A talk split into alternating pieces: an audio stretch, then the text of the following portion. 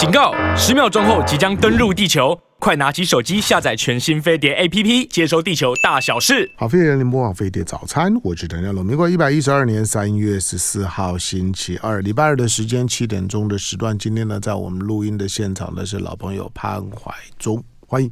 是祥龙好，各位听众朋友大家好。好，怀中呢，长时间呢为飞碟早餐的听众朋友们呢，非常的热情的、无私的提供呢最最新的、最有效，而且很有很有呃很有新闻感的。的议题哈，医学新知。好，那怀 呃怀中呢，今天呢带来的医学医学新知呢，带着呢非常深刻的男性反省味道。哪有？好，好，这是什么呢？呃，涂在肩膀上就能够轻松避孕。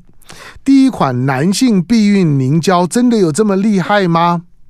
哎，好，我我先讲讲我懂了不？其实避孕凝凝胶这个这个概念已经出来好一阵子了。对，它事实上是这样，就是说，你男性避孕哈，嗯，呃，长期以来，因为因为女性的那个避孕药，因为已经发展了五十多年了嘛哈，而且效果非常好，所以呢，呃，长期以来，我们觉得避孕好像脑袋里面一想的就好像是女性的责任，嗯，哦，那其实你现在去问问很多新时代的男性呢。很多男性都觉得说啊，现在也该是我们扛起责任的时候了啊，嗯、也不应不应该把所有的这个责任都推给女性这样子哈。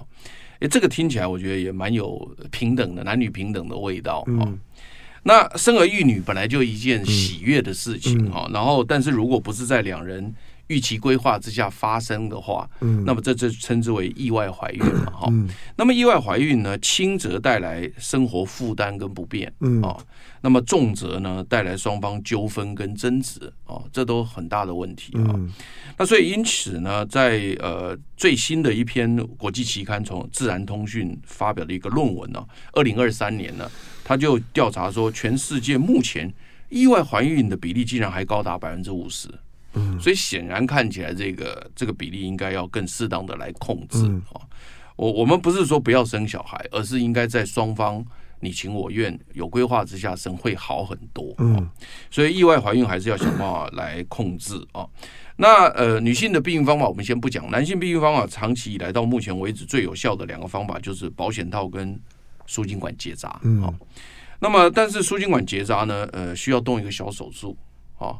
然后呢，这个恢复性也比较弱啊，就因为你要再恢复可能有点困难，所以因此呢，这整个侵入性等等的这个情况之下呢，你不可能要求年轻热恋中的。男女去做这个 输精管结扎不可能啊，或甚至你中年男性像唐香龙这种类型的，我们还不知道他到底要不要再生啊。你不要，你不要拿我做例子，因为大家会相信啊。我们还不知道，我们还不知道你要不要生，对不对哈？所以，所以，所以你也不一定不一定要结扎嘛，对不对哈？所以，所以，所以在这种情况之下哈。所以这个所谓输精管结扎这个事情呢，并不能那么普遍的来来来来使用了哈。那保险套当然有它的这个优点哦，尤其对于防治性病来讲，它有很大的优点。那我们也强力的在推荐，甚至呃保险套为了要让大家方便起见，因为我也要讲到保险套它的一个缺点就是临时想要找不到啊，或者是说呢呃情绪太激动来不及。来不及套上去，嗯，那这些都是一个大问题，所以因此你会发现说，在很多先进国家，就把这个保险套直接就放在很多地方，你随手可得的，比如说公共厕所前面啊，或甚至有些我听说有些国家先进到就是你到药房就可以免费拿，嗯，就免费拿。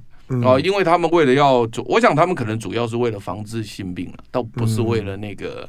所谓的那个呃控制意外怀孕，嗯，但是他们就是有先进到，就是说，哎，可以让你让你拿，那这样的话，它就是等于是福利国家嘛，哈，嗯，那但是或者是现在像台湾，就是有很多地方，它就是有那种。保险套的那个贩卖机，那但是用很便宜的价钱啊，让让你能够垂手可得。这样现在像每个便利商店都有专柜啊。是啊，但是问题是你你小小男生小女生在公园，你你要再走到 便利商店还是很远啊。你不要你不要想你不要用你的想法想别人。我跟你说，我我们我们认认识这么久啊，访问这么久，我觉得我觉得今天开场以来啊，我觉得你的状态非常好。啊，谢谢谢谢。就你。不，我觉得，我今天听你谈的每谈这些事情的时候，我觉得每一个环节都很有画面感。是，谢谢你啊。嗯，所以我的意思就是说，整个以保险套来讲，它还是有一些。呃，有一些缺点呐，但它优点很大，尤其在防治性病上面非常。嗯、但是你对于一个，比如说这个年轻夫妇，他不需要防性病啊，嗯、因为两个年轻夫妇两个人都已经是很健康的人了，而且正常关系啊，嗯、当然不需要 不需要防性病了哈。嗯、那这时候呢，那他这个当然你你不要说男生有外遇或什么，我们不讲这个，好不好？我们不谈这个。那正常来讲，他们年轻夫妻正常关系。是没有所谓性病的问题，嗯、所以他其实可以用别的避孕方法，不一定要选择保险套。那当然也有的男性，有的小部分的哈，我不晓得有多少，他们会觉得说，哎，戴上保保险套呢，可能呃他的快感会受到影响或等等的。所以因此呢，一直以来呢，那个科学家啊，甚至包括这个呃世界卫生组织，他们都在想说啊，是不是应该再开发一些男性的避孕方法？能够更加的方便啊，更加的便利，更加的有效，更加的具有回复性这样子。嗯，所以在这近几年来呢，哎，就有三种哦，三种男性的避孕呢一直在研究当中。嗯啊，第一个叫避孕针，打针啊，打一针，哎，打针啊。第二个叫做避孕口服药，嗯，啊，也可以口服，跟避孕药一样，哎，对，跟女性的一样。嗯，那第三个就是避孕用凝胶。就是这，今天我们要讲的是三三用涂抹的，涂抹的就经皮吸收。对对对对对。那这三个方法呢，其实呢百家争鸣，也就是说呢，各个国家各个科学家都在努力的发展这个方面的东西啊。比如说，我们呃首先要说明的是，不论你使用避孕针或者避孕口服药，男性我们现在都讲男性哦哦，不要想女性，因为女性的这个避孕药已经非常的成熟了。嗯。然后呢，这个像避孕涂抹的凝胶，对男性来讲呢，它其实最重要有几个关键点，你一定要维持住。第一个就是你使用之后呢，不能降低男性的性欲。嗯，为什么？因为通常 我们要要要控制这个男性的避孕的话，那就是精子要让它那个活动力下降，或者精子没有哦，那通常会会影响到荷尔蒙。嗯，好，那但是这个荷尔蒙却又跟男性的性欲很有关系，嗯，所以你不要用了避孕药以后，结果没性欲了。对，它不只是性欲，还包括你的性性性功能。那我真要讲，我真要讲，比如说它不能影响性欲，嗯，不能影响性的这个所谓的勃起功能，对不对？哈，甚至不能影响射精，甚至还具要要具有回复性等等的这样的情况之下呢，所以你不论是避孕针、避孕口服药、避孕涂抹凝胶，都必须达到这几点。才能够接下去考虑。如果这几点不能够考虑到的话呢，那他就等于失败，就不可能进到临床去处理。好，那好，那从避孕针来讲呢，在二零一六年的时候呢，英国科学家曾经设计过了一个避孕针，用注射的。嗯，虽然是说呢，对于刚刚讲的那个所谓的性欲、性功能的那个可以可以接受的情况之下呢，但是没有想到呢。呃，造成了这个呃男性的这个情绪失调跟忧郁的情况。嗯，那大家也知道，这荷尔蒙肯定跟情绪有关系嘛。嗯，所以因此结果在二零一六年的英国这个避孕针呢，就停止了第二次的临床试验。嗯，也就是说第一次完了就结束了啊，就没有再进行了。然后呢，到了二零二一年的时候呢，也就是两年前四月的时候，印度科学家改变策略。他认为说，直接打到身体去呢，确实会影响到情绪啦、全身的功能等等的。但我说不要那么笨嘛，干嘛直接打到这个身体去呢？他直接打到输精管。好，那因为我们从睾丸、副睾有条输精管一直送到精囊嘛。好，那这条输精管其实在中间，你可以可以阻止那个你，因为你像你绑起来就是在中间不让它过来嘛。那现在它不是用绑的。用绑的要回复麻烦嘛，他就打一针进去，你知道他打什么东西进去？打一个叫凝胶状的东西，就是有点是给他阻碍就对了啦。这个凝胶阻碍他，而且这印度 印度的这个科学家很有趣哦，他在二零二一年四月的时候，他在打这个凝胶进去以后，他说这个凝胶可以撑十三年。也就是说，这个凝胶不是塞住了吗？我哪知道啊？这个东西，它反正我从从这个新闻上面看，因为我也没有亲自去拜访过印度。他说打进去之后，那个凝胶哈，十三年后会自动溶解掉，所以有效十三年。很厉害哈。什么厉害？这很很可怕。第一个，你要你要你要相信他他讲的话。好，第二个，你你认为这东西不会有副作用吗？这现目前当时在二零二一年的新闻报道里面是呃报道是没有附中，但是他也讲了一句话来回答唐香龙的问题，人家也有回答你的问题。他说：“那你打了一针以后，你说可以撑十三年才溶解，对不对？那我过了一年，我我要生生小孩怎么办？嗯，很简单，再抽出来，不是再打一针溶解那个凝胶的。”哎，就就通了。那他就等于是，就他就是真实的，就是把输精管给堵住而已。哎，有点类似，也也不一定全堵了，因为凝胶还算是会动的东西嘛。所以意思就是精子跑到凝胶去就被锁住了，就就是就是游不过去了。游不过去了，那你储精囊里面当然没精子了。嗯，好，那那但是你随时要的时候呢，再打一针溶解凝胶的东西，哎，它就通了。嗯。那你说我在新闻上看到二零二一年四月份有这样的印度科学家的，可是我到今天为止没看到那个嗯。上市。嗯，你看还没上市。好，所以这是有关印度科学家在二零二一年。他他不会有有市场。好，为什么？第一个第一个我基本上任何从印度来的避孕我都不相信，他的人口这么多。你会你会你会你会相相信一个一个一个人口人口泛滥的国国家的避孕吗？好，第二个这种的这种的操作的方式，我觉得我觉得从男性的角度来讲，有几个男性愿意结结扎是一劳永逸，大部分都是一劳永逸式的。但是如果你说这种的暂时性的避孕，然后我还要脱脱裤子，然后呢，要要打在输精管上面，没有要从肚子开一个小、嗯、小孔。对啊，那还是一个一个侵入式的侵入式的这治疗方式。我我认为大部分人只要碰到这一关的时候，就会觉得有必要吗？那我干脆就戴保险套就好了。OK，当然保险套是另外的问题了。保险套会有有压迫感啦，嗯、会可可能会有 size size 的问问题啦，嗯、可能会有材质破裂啊等等。哎，你讲的都对。那另外就是常常就是来不及戴啊，嗯、这这常有啊。对啦，所以 所以他。他都会有问题，因为毕竟，毕竟性是一件很。很直观，然后，然后，然后很很很讲究及时性的这种的这这这种的人类的行为。好了，当刚刚讲的所谓的凝胶，那难道凝胶就没有什么问题吗？当然有。来进广告，回头之后呢，继续跟潘怀忠聊。好，飞碟播放飞一碟早餐，我是谭湘龙。星期二的时间呢，在我们现场的老朋友潘怀忠。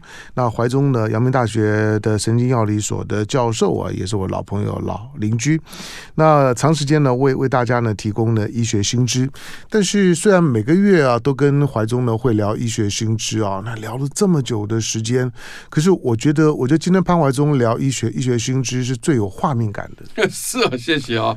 那刚刚我讲说在注射的部分哦，嗯、那他们现在改变策略，就不往身体打，嗯、往输精管打啊。嗯、那刚刚讲了印度科学家，然后这个香龙说。因为印度人口太多，你不太相信、嗯、他的避孕了。好，那没关系，那我们来讲讲美国。那美国你应该相信了吧？好，美国最近呢也发展了一个凝胶哦，在维吉尼亚的一家生物科技公司哦。那么它呢，呃，这个注射凝胶呢，它的取名叫亚当。嗯，哎，亚当跟夏娃嘛，嗯，所以这一针是专门对亚当来的，而 不是对夏娃来的啊。那所以呢，就这给亚当呢，必须在。肚子开一个小切口，嗯，然后把这个凝胶呢打到输精管内啊。那美国这个这个凝胶呢，它有效期是两年，相比于印度刚刚讲在二零二一年的那个，他说十三年的，嗯，来的短的比较合理一点呢。我觉得两年上这是听起来稍微合理一点哦，因为可能两年后你就结婚了或者什么东西的。然后现在在这个澳大利亚东墨尔本的这个医院呢进行三年的临床试验，嗯。那可能过一阵子会有临床试验结果出来啊，那感觉上这样子一个做法确实是有一点，其实他这个做法有一点什么呢？有一点呃类似那个输精管结扎的意思，嗯嗯、但是它不是直接结扎，它堵堵它堵住堵它，所以其实这个观念其实经过我们这样一解释，大家我想听众朋友也觉得很快乐，就是说，哎，其实这个策略啊，就是好像说。对抗策略，嗯，就大概是这个意思。嗯、好，那么在注射的部分，大概就进步到这里，到目前为止还没有上市。嗯，好，那么口服避孕药的部分呢，在二零一九年三月的时候，大概差不多三四年前的时候呢，在洛杉矶有一个生物医学研究所呢，跟华盛顿大学两人合作呢，开发出了一一款的男性避孕药。啊，那这款男性避孕药呢，是一天一颗，啊，你要一直吃。这个也蛮累的，就跟女性一样，你要一直吃。你假如忘了吃，那就 那就不知道会后果是什么啊。因为有的时候你忘了吃太多天，可能就没效果了啊。那就是麻烦，就是你每天一天一颗要一直吃啊，你才能够阻止这个精子产生啊。不过在二零一九年三月，洛杉矶生物医学研究所的这一款男性避孕药呢，在一次小型的三十人临床试验中啊，三十个人算很小型的了哈。那他有五人啊表示有轻微的降低性欲，五人五个人啊。那呃这个呃两个人。表示有轻微的这个勃起障碍，嗯，那听起来是不多了哈，而且他都在新闻上都给我加了一个叫做轻微，嗯，好，那所以当然我们不晓得轻微到什么程度，我们不知道，因为这个是碰到核心问题了哈，嗯，因为我刚刚一开始就讲说，这个男性避孕的这个方法，不论任何方法，不能影响性欲，不能影响勃起障碍啊，勃起功能。如果是影响到的话呢，这个就得没用了，哦，因为不用避孕了，嗯，因为已经没有办法勃起，那还避什么孕呢？所以呢，这个是不对的啊。所以，所以这一款在二零一九年三月洛杉矶生物医学研究所的这个避孕药呢，目前好像也没看到。嗯后进一步的消息啊。那么，二零二三年二月就在上个月啊，上个月呢，美国国家卫生研究所。就美国的 NIH，我这个是蛮大的单位的了，嗯，没错，嗯，那么他们提出了一款这个口服避孕药，那这款口服避孕药厉害到什么程度，你知道吗？嗯，它不用像那个二零一九年洛杉矶生物医学研究所那样说一天一颗，它只要在性交前三十分钟就可以，嗯，那这个不得了啊！那这个，那这个不得了，啊，这种药药性跟威尔刚的药性是差不多啊，威尔刚也差不多，差不多三十分钟嘛。哦，你是在讲三十分钟了，嗯。那所以我的意思是说，哦，那如果是这样不得了了，因为因为你你只要在性交前三十分钟服用这个 TDI 一一八六一这个编号的这个口服避孕药，就能够防止怀孕，然后阻止这个男性精子游向卵子的能力啊。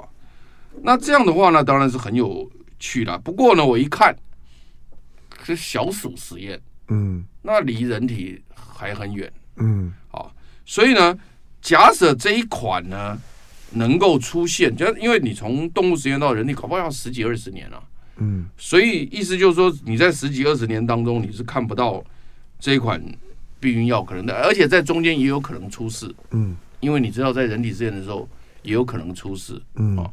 那所以，因此，在这样的一个情况之下呢，虽然说在上个月美国 NIH 做的这个实验，在小鼠看起来是真的让我这个眼睛为之一亮，因为重点是你不用每天吃，嗯，你只要事前吃就可以，这个差距蛮大的，嗯，好，所以因此呢，在避孕药的部分呢，大概也就到目前为止也没有看到有有东西上市，所以我刚刚就讲说，除了保险套跟这个输精管结扎已经实行很久之外呢，那么这个注射避孕药虽然有一些进步，有一些楼梯响在那边，你在搜寻新闻也会看到这几则新闻，但是你还没看到果实落地，嗯，这还还没上市。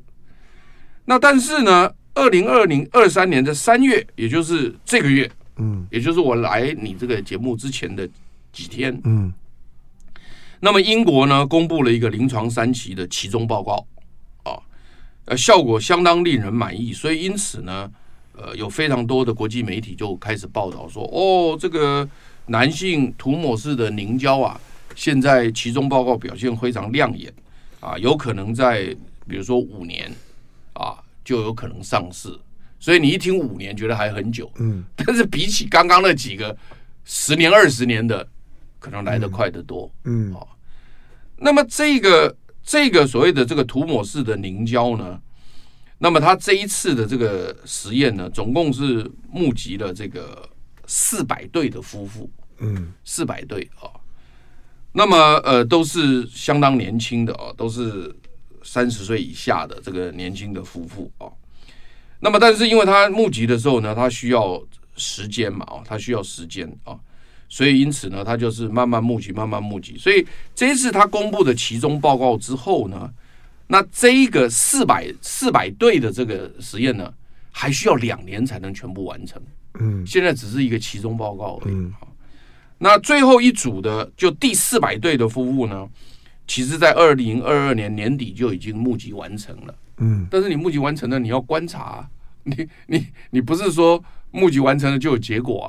所以可能要两年后才会所有的结果出来。而且，呃，根据现在目前进行临床试验的这位医生啊，那么他也特别出来说了，他说，呃，目前如果要用四百对的这个夫妇呢，向各国的卫生机关申请通过是不太可能的。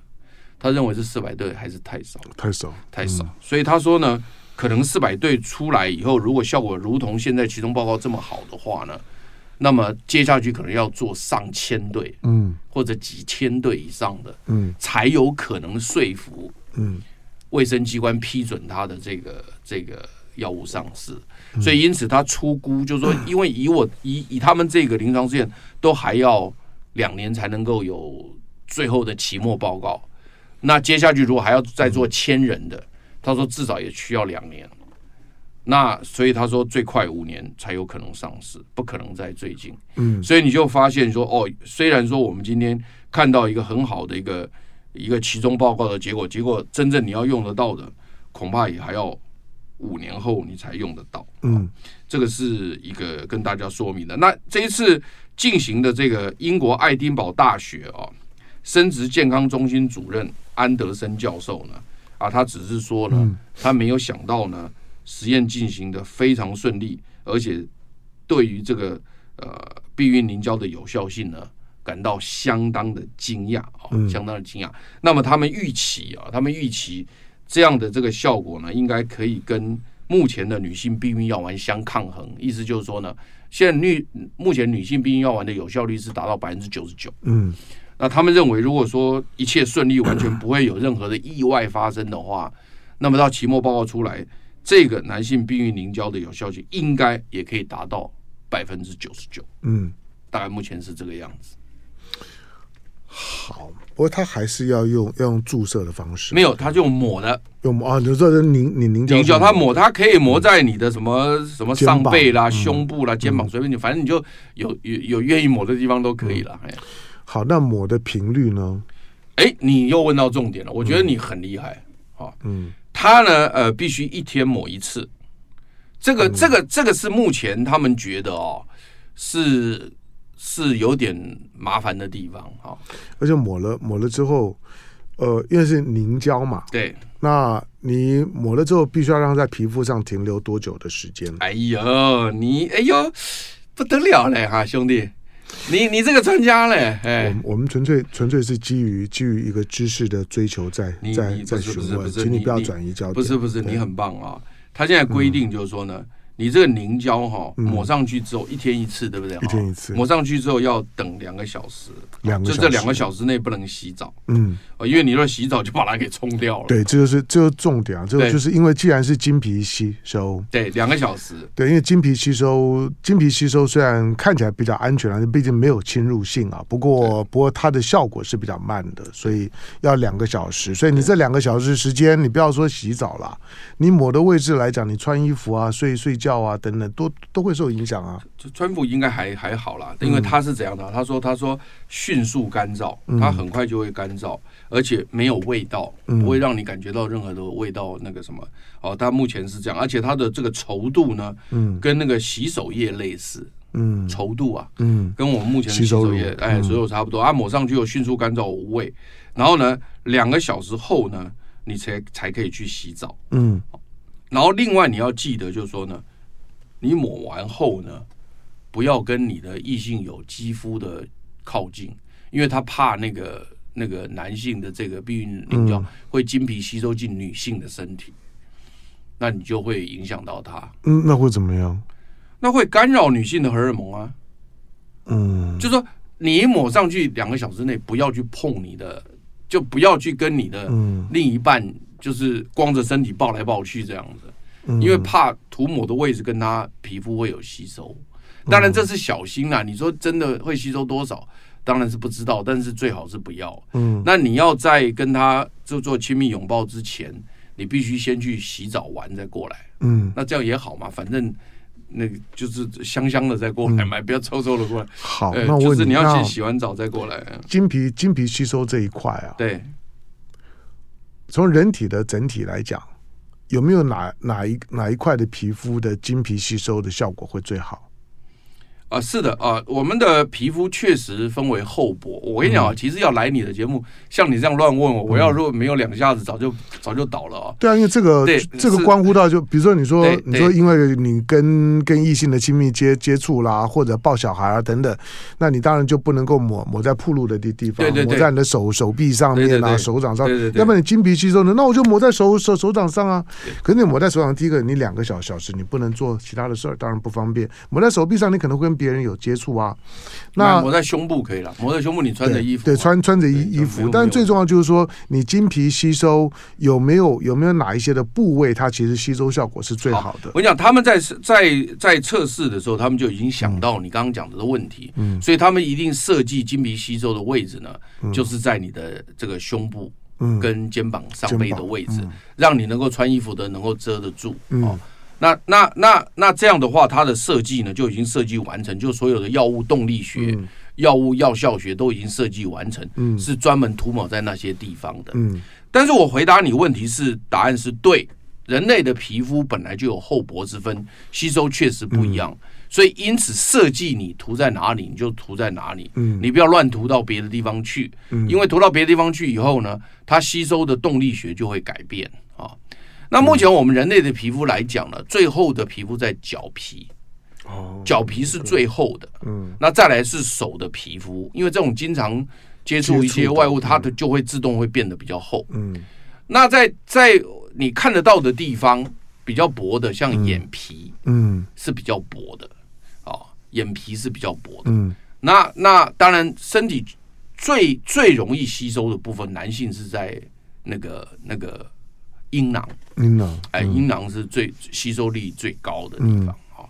所以整体来讲，就是说呢，我们人类确实不同的地方有不同的厚薄，嗯，那不同的地方确实有吸收不同的速率去是对的。所以因此在经皮。所谓的这个药物的时候，它一定会设计是在哪些部位。嗯，好，你不要去涂到别的部位。但一般一般的，我们都所谓的体表啦，嗯，就体表部位就对，它不会设计在手手掌或脚掌什么的，它都是在体表内。我要我要进广告了，广告回来之后还有好好几个问题要要问你，因为这个这个这个东西可能是每个人一生当中都会遇到过的问题。避孕啊，就是现对现在来来讲。对现在来讲呢，避孕是你一生当中你都必须要学的。嗯，当然啊，不然的话还得了。呃对，就在在过去，当然对我们的上上个世代来讲就没有这样的问问题，因为因为那时那时候并没有这么多的避孕装备，甚至没有避孕需求。那怀孕就怀孕了，生就生了嘛，因为生生生三个就三个，五个就五个嘛，养得活吗？对，就这样。但是现在呢，现代人对自己的生活的追求的欲望提高很多，孩子不想生很多，就精养精精生啊。那如果要精养精生，避孕呢，就是避孕知识成为现代人呢，每个人都需要。具备的基本知识，尤其当它牵涉到人与人的结合，所以他必须要两个人，对，两个人都对于你做你做的这件事情要有共识。那所以呢，他在操作起来难度呢就会呢比较比较高。好，那单纯就这个就是说呃这种的凝凝胶凝胶式的男性的避孕，他会现在就是第一个，我要我每次要抹多少？我抹的皮肤的范围呢，有没有大小的不同？厚厚薄有没有不一样？除了你刚刚讲的，就抹了之后两个小时呢不能够冲洗之外，它又牵到一一个一个问题，就是说我虽然用了，可是我我如何确确定现在这个这个凝胶当中的药性在我体内它是有效的？是。那如果我忘了用了之后呢，它会不会很快的又没有了？嗯。就是使用这种的东东西啊。它会出现一个，就是说，呃，我对于我现在到底有多大的避孕的效果不确定。这个跟跟女女性呢，如果如果使用避孕药停药之后，她对于什么时候她已经失去了避孕的能力，她其实会不确定。对，那这个呢，这这个呢，其实其实呢，就会有一些的空窗期的模糊地带。模糊地带呢，那模糊就模糊，对，有什么叫不？这跟你交往的对对象就就就就有关了。你跟你发生性行为的对象，他知道你现在的情况吗？他可能会以为你现在是在避孕状状态，你也可能以为你是。或者他以为你们以为你们已经没有没有没有避孕力了，你们想要怀孕了，就试了很久都没有，这些呢都有可能有变数。就是在你体内到底现在是一个怎么样的状态，他们有个很清楚的测量指标，怎么办？尽管告回得了。好，飞碟不枉飞的早餐，我是唐湘龙。那今天礼拜二的时间，潘怀忠的时间，我们来谈了男性的避孕的发展。当然，这里面有一个是我们今天不会谈到的，就是说，因为避孕它牵涉到两个人在进行性行为的时候。的认知，因为有的时候你们你们可能就像就像怀怀怀中讲，那刚才勾动烈火的时候呢，就是性欲满足的及时性。对的那个需求是很高的，对啊，对啊，就是你会你你会说，当我们有欲望的时候，想要想要有 sex 的时候呢，马上就能够就能够满足。可是呢，在在当时，你一定会有一些的犹豫，会觉得说啊，现在要不要避孕吗？我会不会怀孕？那因为怀孕的主体在女女生的身身身上。那过去呢，之所以呢把避孕摆在女生的身上，是因为女生对于控制自己要不要怀孕，因为理论上来来讲，她的她的主动权、她的主权比较重要。对，但是。如果是男性，女女生可能会信任你，就是说，OK，你告诉我现在你有你有避孕，好吧？那那我们就不戴保险套。可是你真的知道你现在的状状况吗？好，这个呢，所有的药物呢，你使用的时候呢，这一部分要如何确保？我觉得很有趣哦，你问到两个很有趣的问题哦。嗯，那么这个呃，英国曾经做过调查哦，而且调查的非常有趣，就是说他问这个女性，就是说，当男性告诉你说。嗯他已经完完全全有在做避孕措施，绝对不会怀孕的情况之下呢，嗯，那有多少人会，多少的女性会相信？嗯，哦，只有四十七点八的人会相信，嗯，百分之五十二点二的人呢，根本就不相信，嗯。你听懂我意思吗？就是不不相信男性，因为男 男男性常常常常骗女生，因为他只是急急着要满足他的欲望。我不晓得，嗯，这个是你解释的，你一定晓得，你怎么可能不晓得？我现在我现在在念新闻啊，嗯，因为英国安格里亚鲁斯金大学，嗯，他就去调查哈，那受访的一百三十四名女性当中呢，嗯，有多达七十人是不相信，嗯，另一半告诉他。有避孕措施的，好，这是第一点。我先回答你，就是说，你刚刚讲说，这个这个呃，这个从这个心理层次上面来讲，他会不会相信？所以变成说，你就算有男性避孕凝胶，那你告诉女性说你已经都涂抹起来没有问题了，嗯，那女的还有五十二点二不相信，嗯，所以女的还是会做避孕，所以所以这就是问题是说，那那到底现在？发明了这男性避孕凝胶，嗯，到底对实际操作上来讲，哦，能够帮助多大？好，这是第一个啊。第二个就是从实际上来看，就是说这个男性避孕凝胶抹上去之后呢，男性的精虫数会开始下降啊。我们现在目前正常的男性的精子数呢，一 cc 的精液里面呢，大概是。大概两千万以上了，嗯，你没有两千万以上就有精虫稀少问题。呃，精虫稀少可能定义要比较再严格一点了哈。嗯，但是没关系。但是我听他们讲啊，说古代的那种什么山顶洞人啊，什么北京猿人呐，那搞不好一吸吸的精虫搞不好超过五六千万，甚至七八千万。嗯嗯，哦，那现在我们的这个现代人类呢，就开始降低啊，降低到现在标准变成比如说一千五百万或者两千万。等等的这样的一个标准，那至于说不能受孕，可能要更低啊，要更低。这个是刚刚我讲说正常的精子数大概一 cc 大概是不两千万，嗯，或者一千五百万，就是反正我看到的文献有的写法也不一定都完全一样，嗯，但是呢，你不能受孕可能要更低。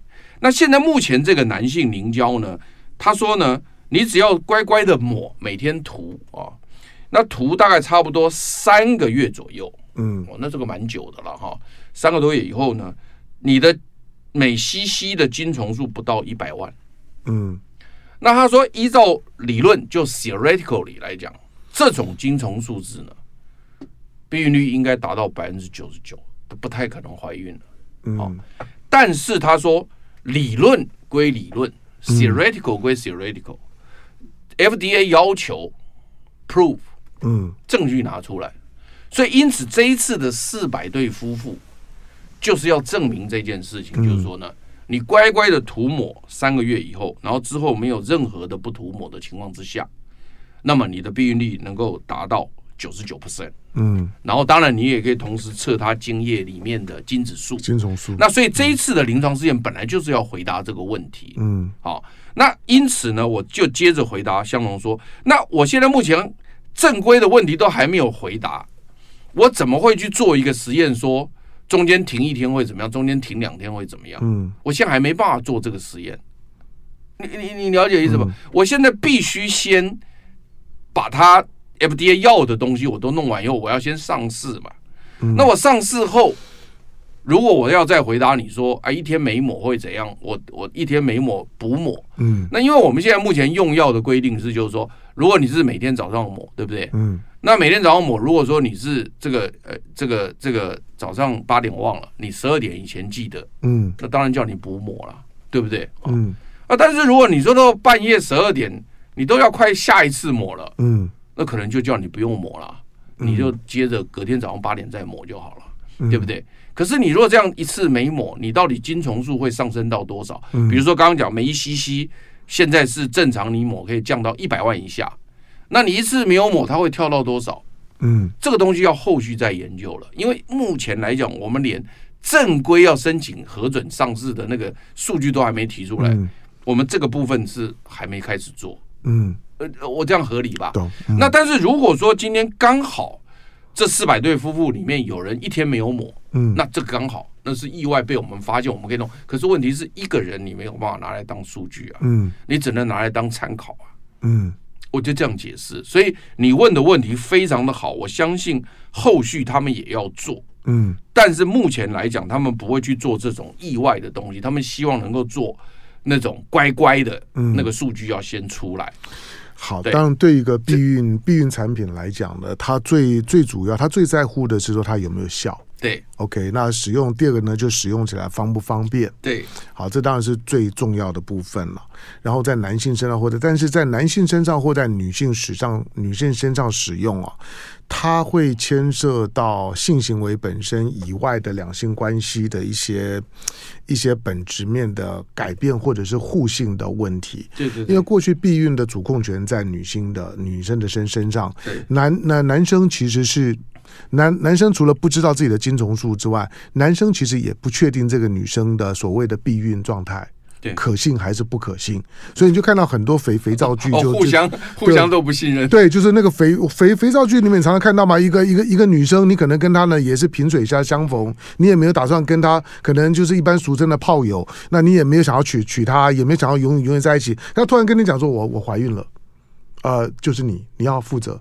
那那你可能会说，那你不是有避孕吗？他说，但不知道为什么就就就怀孕了啊。对，就类似这种的情况。从肥皂剧常常看到。对，有一天他也可能倒过来会发生在男生上。女生对男生不不信任，男生对女生呢也可能是不信任的。没错没错。那这个呢，所以所有任何的避孕产品，它都可能会衍生出新的两性互动的新问题。